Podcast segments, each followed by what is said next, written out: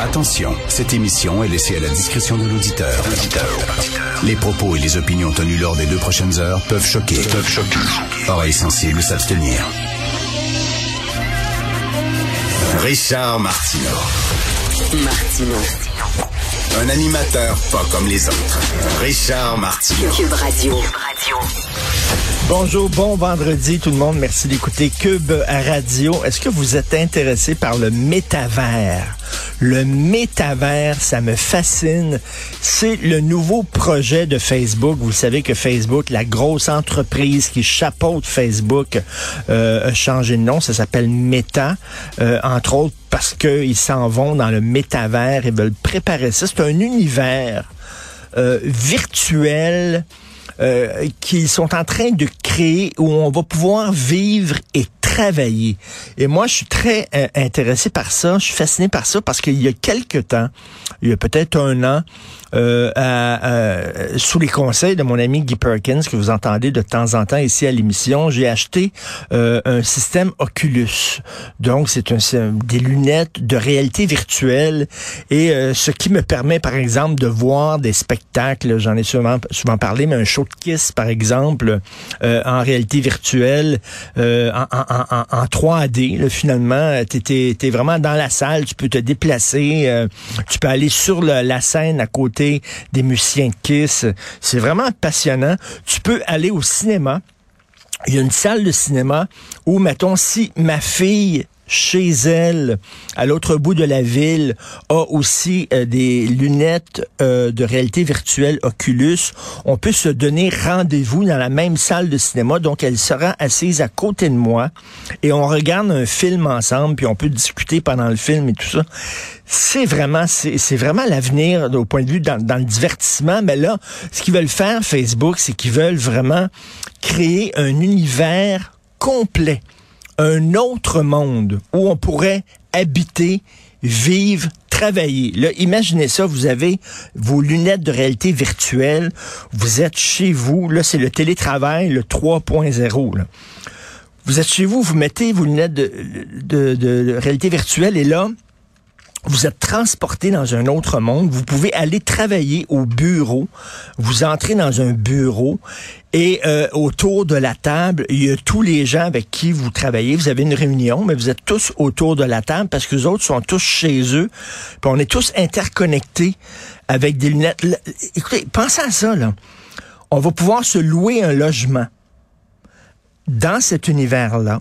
On va pouvoir se déplacer aller dans des bars, dans des cinémas, travailler dans un univers virtuel. Déjà, on a de la difficulté avec nos enfants à leur faire arrêter de jouer aux jeux vidéo. Euh, il y a déjà, les gens passent énormément de temps la tête penchée sur leur téléphone cellulaire ou toujours sur leur ordinateur. Mais là, ils vont pouvoir avoir une autre vie. Et là, ça va poser des questions morales extrêmement intéressantes. Par exemple, euh, si, euh, je sais pas, tu entretiens une relation avec un personnage virtuel que tu as rencontré dans ce monde-là.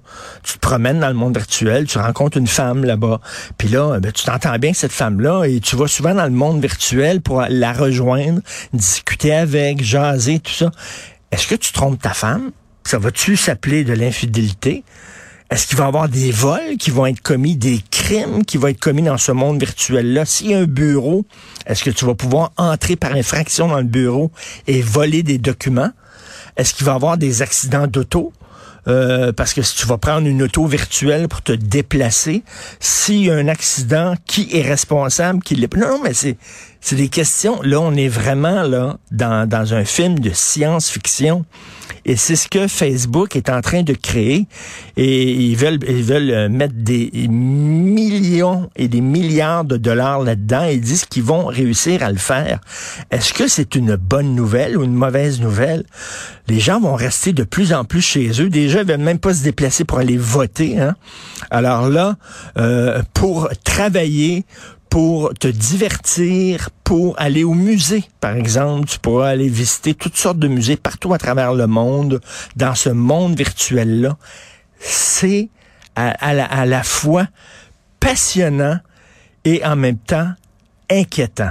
Vraiment, là, il y a des gens qui vont être plongés là-dedans et qui vont être déconnectés du monde réel, du vrai monde, et qui vont avoir des relations, des relations virtuelles seulement. Je sais pas, faut-tu, faut-tu en rire, faut-tu en pleurer? Je ne sais pas, mais moi, je suis fasciné. Lisez là-dessus, là. Allez sur Internet et lisez sur le métavers. C'est vraiment vertigineux. Autre chose, tantôt, on va parler avec Félix Séguin de violence conjugale parce que c'est le sujet de JE ce soir. Donc, et là, il y a des textes très intéressants dans, le Journal de Montréal aujourd'hui et euh, entre autres les deux filles d'une femme les filles d'une femme, les, trois filles en fait d'une femme qui a été tuée par son conjoint disent ben il va falloir donner des cours sur la violence conjugale, faut parler aux garçons et tout ça. Et je suis tout à fait d'accord, bien sûr, euh, faut parler aux garçons. En tant que père, si vous avez euh, un, un, enfant, un fils, il faut leur parler de la façon dont on traite les femmes. Bon, faut parler à nos filles aussi. Et là, je veux pas blâmer les victimes, absolument pas, mais faut aussi parler à nos filles. Il y a trop de femmes qui sont attirées par des bad boys. Il y a trop de femmes qui acceptent de se faire crier après, de se faire brasser. Et il y a trop de femmes qui passent d'un gars violent à un autre violent. Un autre gars violent qui ne font que multiplier les relations toxiques. À un moment donné, il faut développer chez nos filles une estime d'elles-mêmes, comme quoi, ben, tu, n'as pas à accepter ça, tu n'as pas à te...